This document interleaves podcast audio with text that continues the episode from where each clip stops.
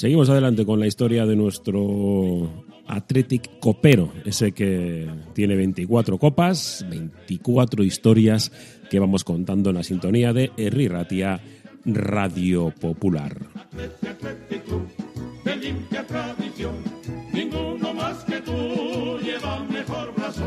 Y nos trasladamos hasta el año 1916.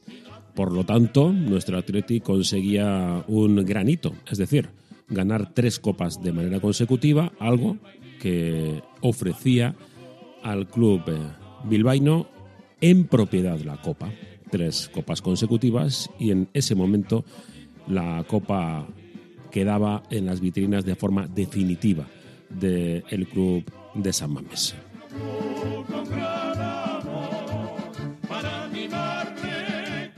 También fue una copa pues convulsa, pero eso sí, ya con cuestiones eh, no de desorganización, sino más en clave personal, ¿no? Hechos que empezaba a haber bastante rivalidad entre los diferentes equipos, entre Madrid y Barcelona, por ejemplo, y aquí en Euskadi pues había cuatro grandes equipos que empezaban a tener, bueno, pues sus disputas, pues sobre todo por los aficionados, nuestro Athletic, la Real, Irún y por supuesto en Guecho.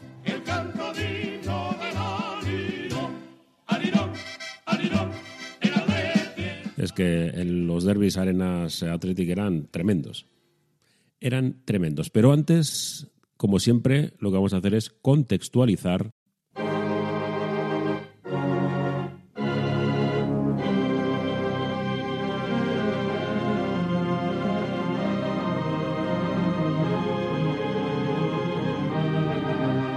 pero antes lo que tenemos que hacer es, como siempre, contextualizar cómo estaba la vida de la época este año 1916.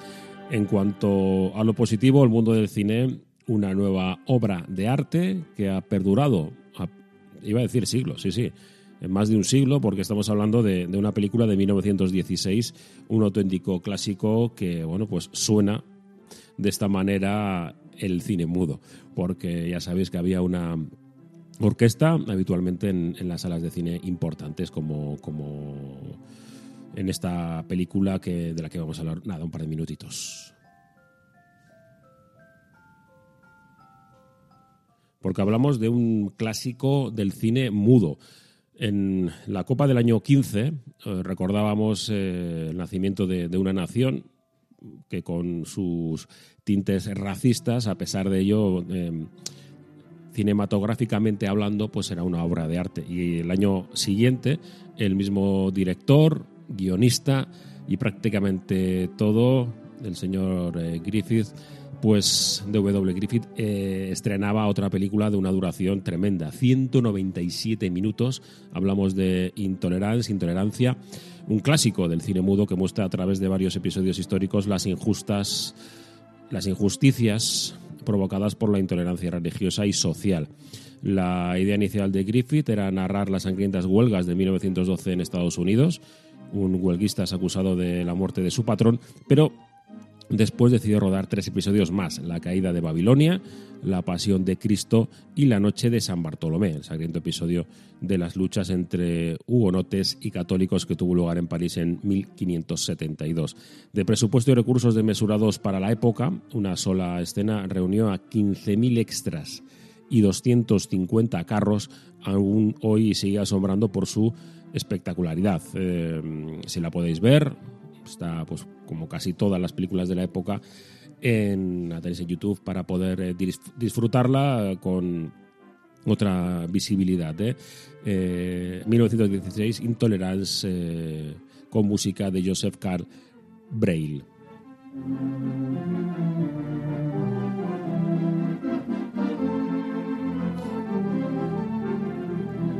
Y en cuanto a la historia de la época, pues estamos inmersos en plena Primera Guerra Mundial y, bueno, pues con muchos, muchos muertos y situaciones eh, bueno pues que no se tienen que volver a repetir y que por desgracia se volvieron a repetir unos años después. El 8 de enero en la península de Gallipoli en, Turquía en el marco de esta Primera Guerra Mundial, tras 11 meses de avances sangrientos e ineficaces en los que mueren 250.000 soldados aliados y otros tantos turcos, las fuerzas británicas y francesas se retiran poniendo fin a la catastrófica invasión del Imperio Otomano.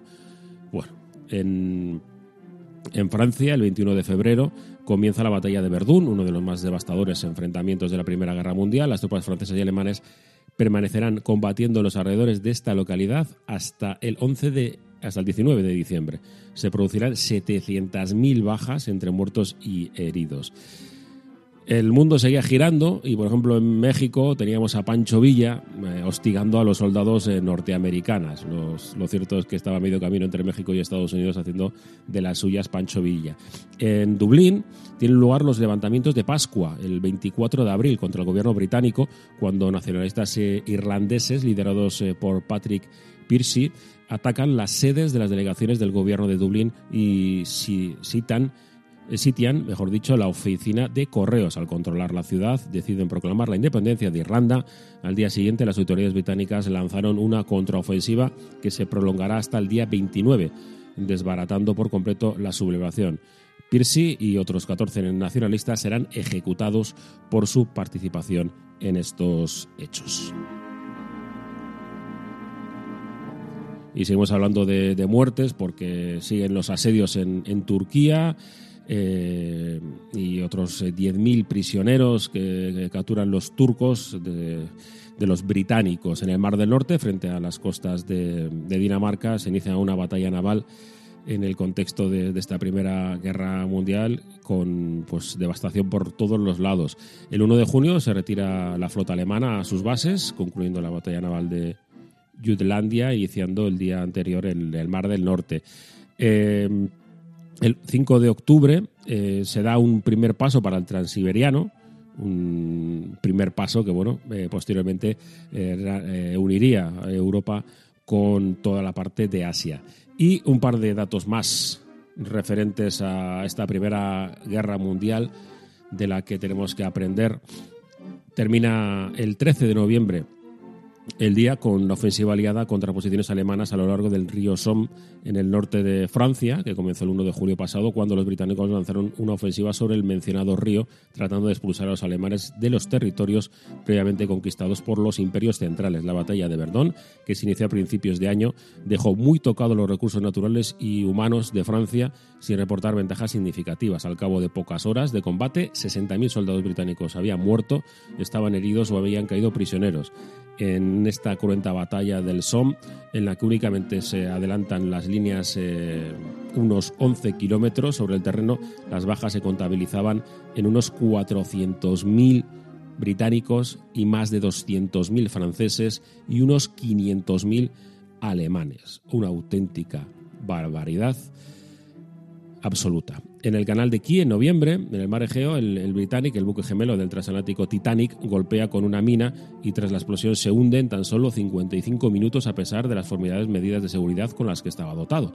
De las 1.125 personas que viajaban en el buque, 29 resultan muertas al ser succionados eh, los dos botes salvavidas en el que se encuentran por la hélice del babor eh, del gigantesco navío. Y para terminar con la historia dantesca de este año 1916 que rodeaba a, nuestro mundo alrededor de, de Euskadi, finaliza el combate más largo de la Primera Guerra Mundial el 18 de diciembre la batalla de Verdún, después de 10 meses de lucha constante y de un coste insoportable de vidas. En febrero de ese mismo año las fuerzas alemanas lanzaron una ofensiva contra Verdún, como hemos explicado, y bueno, pues agruparon bajo el mando del general Petain. A mediados de diciembre el general francés había recuperado casi todo el terreno perdido en los primeros días de la batalla. Al finalizar en este día, el 18 de diciembre, 250.000 soldados de ambos bandos habían muerto y 500.000 estaban heridos. En esta batalla se emplearon gases venenosos y lanzallamas. No hemos aprendido absolutamente nada.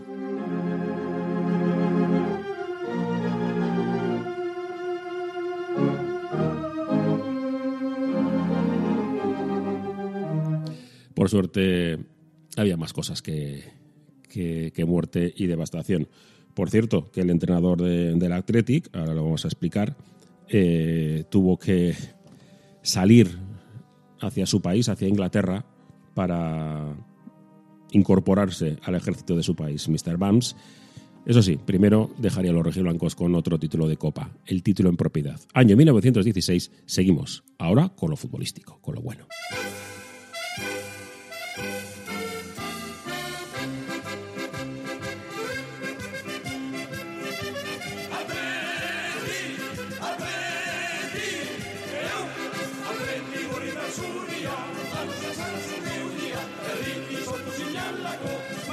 Ahora sí, ahora sí, ahora nos metemos en, lo futbolístico, que viendo lo que pasaba alrededor, la verdad que, es mejor centrarse en ello y es lo que hacían ya muchos aficionados. Esto ya no era algo exclusivo de los niños bien, de estudiantes de, ingenierías y, y, demás cuestiones, sino que el fútbol empezaba a ser ya algo muy grande, algo que levantaba muchas pasiones y como comentábamos en la presentación, este año 1916 además tenía pues eh, momentos de que nuestros equipos, los equipos de, Euskadi, el Atlético y la Arena, la Real y el Real Unión, empezaba a haber pues bastante pique y cada uno se iba por un lado. El Atlético tenía muy buena relación con el Real Unión, mientras que bueno pues con el Arenas y la Real no.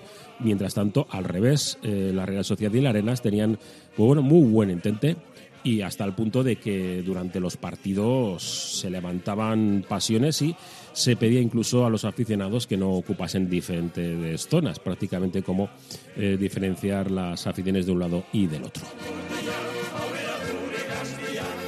Estamos en este año 1916. Antes de hablar del torneo, me gustaría pararme en una figura que era muy importante, que fue tremendamente importante para nuestro Athletic. Hablábamos de Pichichi en la anterior Copa, la del 1915, en esta de 1916, porque seguía estando eh, siendo tremendamente importante, eh, teníamos a Belauste, José María Belauste, Belauste Goiti al andaluce, así es el apellido completo. Eh, este jugador que, fue mediocentro, creador, destructor absolutamente de todo, porque las crónicas de, la época hablan de, sobre todo de su poderío físico y de ser uno de los eh, grandes, eh, de las grandes leyendas. Tiene una historia curiosa porque estamos hablando de Belauste como el forjador de la leyenda de la Furia Roja o la Furia Española, cuando, como, como vamos a ver y como bueno, pues es prácticamente sabido por, por todos, eh, fue el mítico que dijo a mí el pelotón, Sabino que los arroyo en estos Juegos Olímpicos de Amberes que tendrían lugar en 1920. Pues era un nacionalista vasco pues, de los de, vamos, absolutos. Eh, militó eh, en el Partido Nazista Vasco y era amigo personal de, de Sabino Arana, uno de, los, uno de los fundadores. De hecho, fue un apasionado de la política, su hermano mayor, es el que era el amigo de, Sabino Arana. Federico fue una reseñable figura de este nacionalismo vasco, uno de los fundadores y primeros dirigentes del PNV y amigo personal de Sabino Arana. Tanto José María como sus hermanos militaron en el PNV.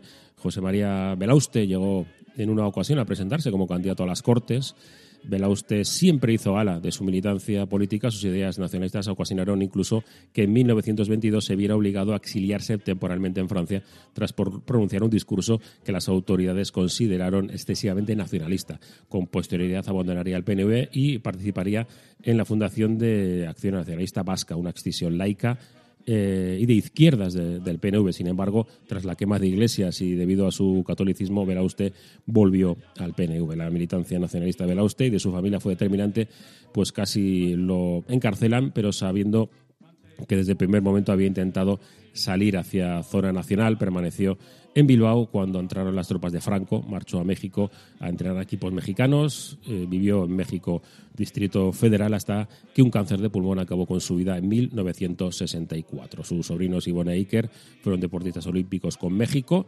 Ivone representó a México precisamente en natación en Londres en 1948 e Iker en vela en Tokio en 1964 y México 1968. Una, un jugador inexcusable en nuestra historia. El juego de Belauste estaba basado en su impresionante poderío físico.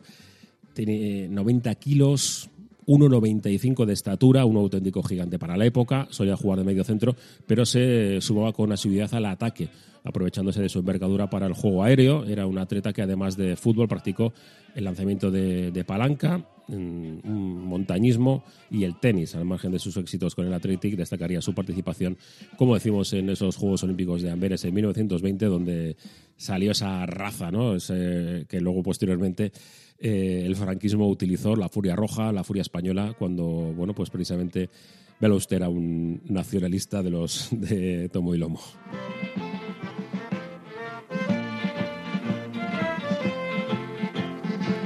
Vamos con lo que fue la participación de nuestro Athletic en esta Copa de 1916 que acabó en las vitrinas de Beirane. Bueno, de Samamés. La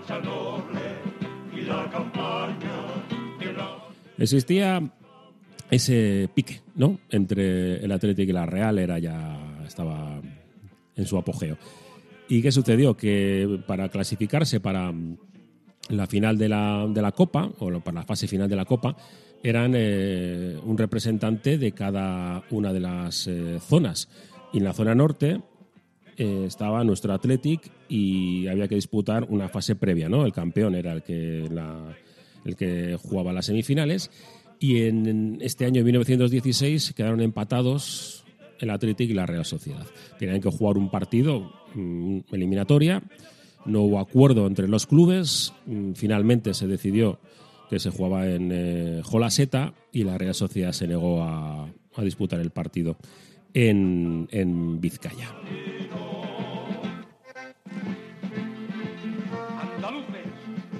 Fijaros cómo era la situación de, Pique, que en un partido de, esa, de, esa liga regular, en la crónica de San Sebastián, decía así, nunca hubiéramos creído que en el pecho bilbaíno residieran gérmenes tan bajos como los exteriorizados ayer en Samames. Ni hubiéramos pensado cuál borregos cumplieran exactamente las andeces ruines y venenosas que unos cuantos zulús les han expuesto diciendo todo menos lo que es sport. Bueno. Además, desde la Real se pedía que cuando se jugase en San Mamés, en el fondo no, no hubiera espectadores para no incrementar ese poderío que tenía el conjunto rojiblanco.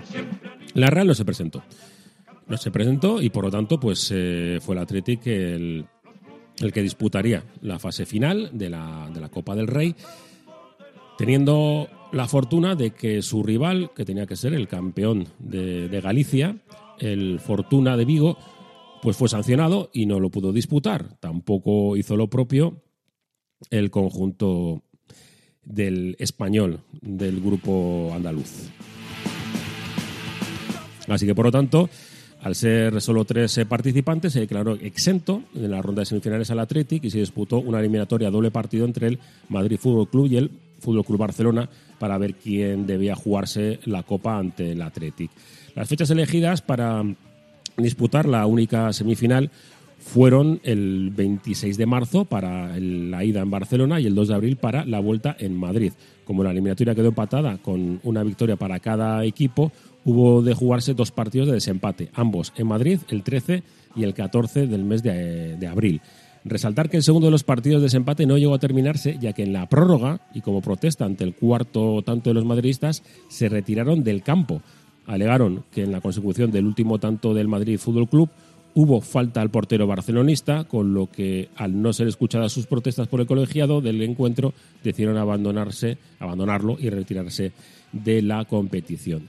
De hecho, eh, desde ese momento los eh, integrantes del grupo madrileño de fútbol prohibieron a sus integrantes disputar partidos contra el Fútbol Club Barcelona.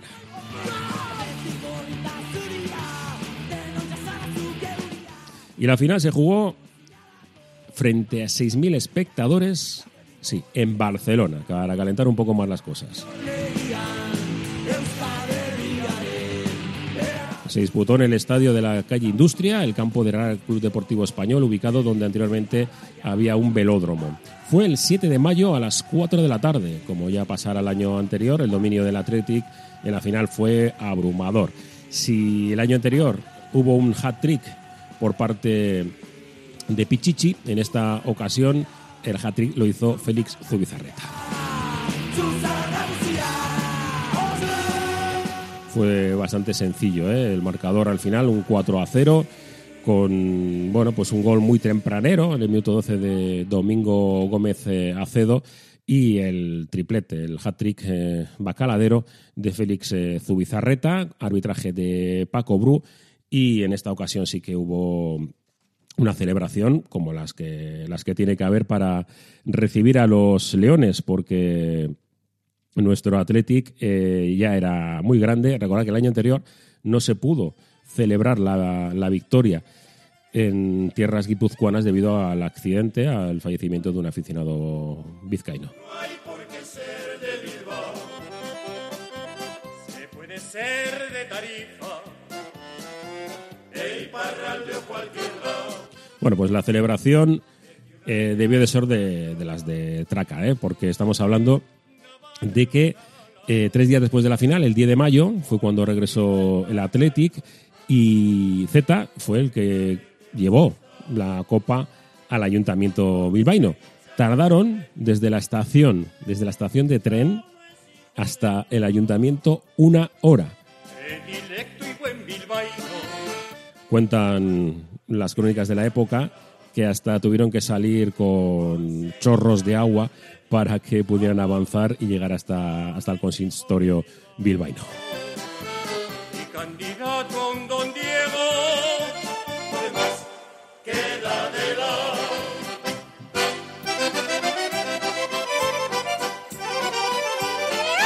Pues debe de ser una de las juergas de Tomo y Lomo. ¿eh?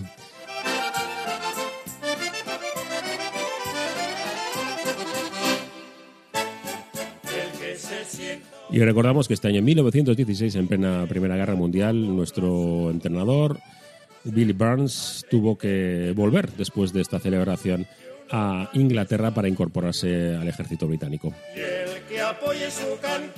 Y así llegamos a la finalización de este año 1916, tercera copa consecutiva de los rojiblancos, copa en propiedad, esta final de la copa de 1916, sintonía deportiva de Erri y Ratia, Radio Popular, 24 copas, 24 historias. como zarra el rey león.